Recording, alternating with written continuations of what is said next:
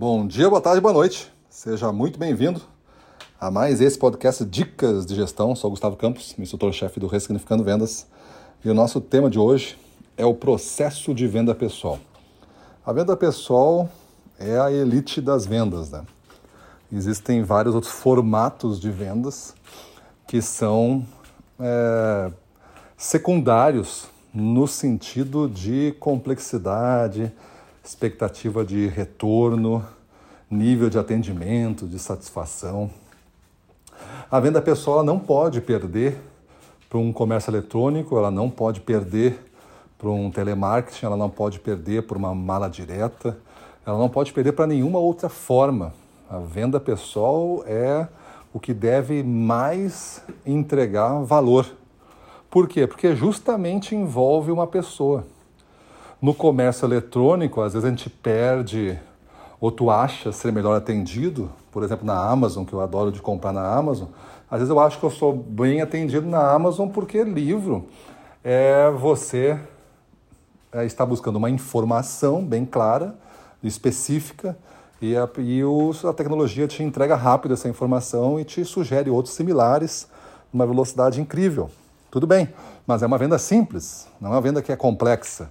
Quando a coisa começa a ficar complexa, é, o comércio eletrônico já não começa a, a, atender. Tu quer ver como isso é verdade? Quando tu tem um problema, vamos dizer que tem um problema no cartão de crédito, tu liga para lá e atende um robô. Diz que um para não sei o quê, diz que dois para saber o seu saldo, diz que três para ouvir a promoção. Tu tá louco da vida, tu quer falar com uma pessoa. É verdade ou não é? Tu quer falar com uma pessoa. Por quê? Porque quando o problema é complexo, tu quer falar com outra pessoa. Então a venda pessoal ela tem que ser a elite. Para isso tem que ser as pessoas têm que ser treinadas para isso. Muitas vezes elas perdem de um comércio eletrônico porque não estudam também os seus produtos, não sabem nem o que estão vendendo. O comércio eletrônico não precisa estudar, é só tu botar que o algoritmo, o robô vai entregar informação para ti. Ele não sabe o que está entregando, mas ele está entregando a informação que tu pediu. Foi esse o comando que foi programado. Se tem um ser humano que programou aquilo ali, tem um ser humano que pode aprender essa programação também. Basta você se interessar em aprender sobre o que você está vendendo. O processo da venda pessoal, dita a importância dele, agora, né, dita a importância dele, é por que, que é mais importante que o, que o telemarketing? São, são vendas complementares. Não estou querendo para dizer que tudo vai se resolver com vendas pessoais, tá? Existem custos, existe abrangência, existem produtos, existem contextos, existem momentos, existem tudo. E o melhor de tudo é quando você combina tudo isso de uma forma harmoniosa, que nenhum fique competindo com o outro. Aí você tem o melhor. Mas o telemarketing também tem as suas desvantagens. Tem as vantagens, mas em relação à venda pessoal, nesse sentido de não conseguir entregar tanto, é porque a pessoa só tem um recurso, geralmente da voz, hoje em dia até mesmo de um vídeo com voz, né? Uma videoconferência.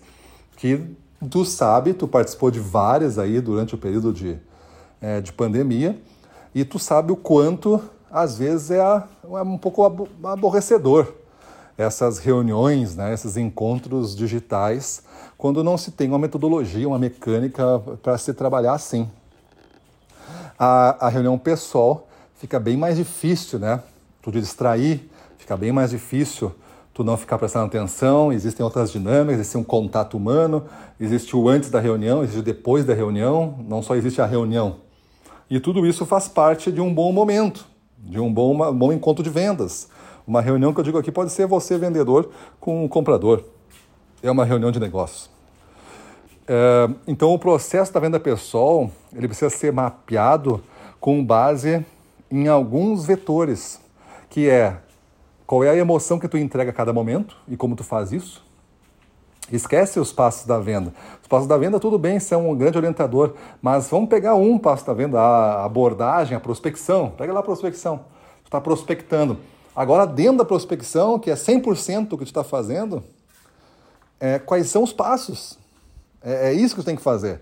É o processo da venda pessoal. Tu está prospectando na rua clientes. Como é que é a parte da prospecção? Ah, mas tem uma parte que não é pessoal, é, é pesquisa, não sei aonde, é aqui. Então detalha, Detalha. Ah, depois eu fiz uma ficha para montar a ficha do cliente com as informações prévias que eu cadastrei. Então detalha, coloca num processo e tudo.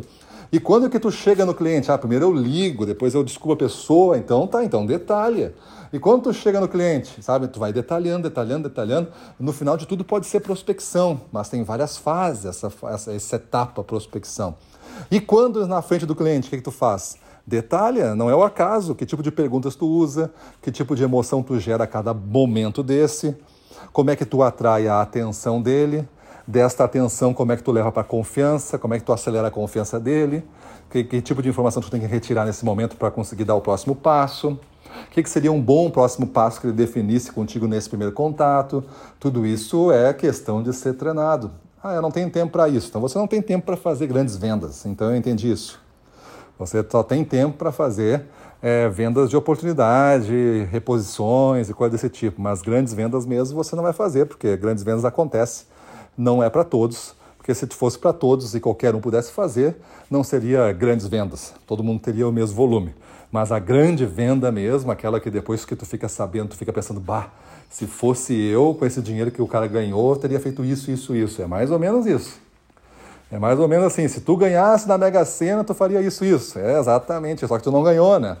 Tu não ganhou na Mega Sena, tu nem jogou.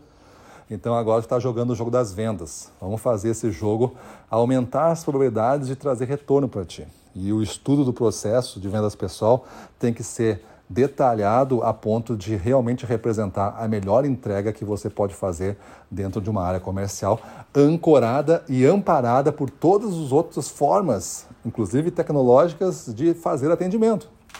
Não estou descartando o robô, não estou descartando o chatbot, não estou descartando nada. Mas você tem que entender que se tem uma pessoa, ela deve ser dominante, ela deve ser a principal peça do teu tabuleiro. Beleza? Então é isso aí. Vamos para a rua na frente dos clientes no total, vamos para cima deles.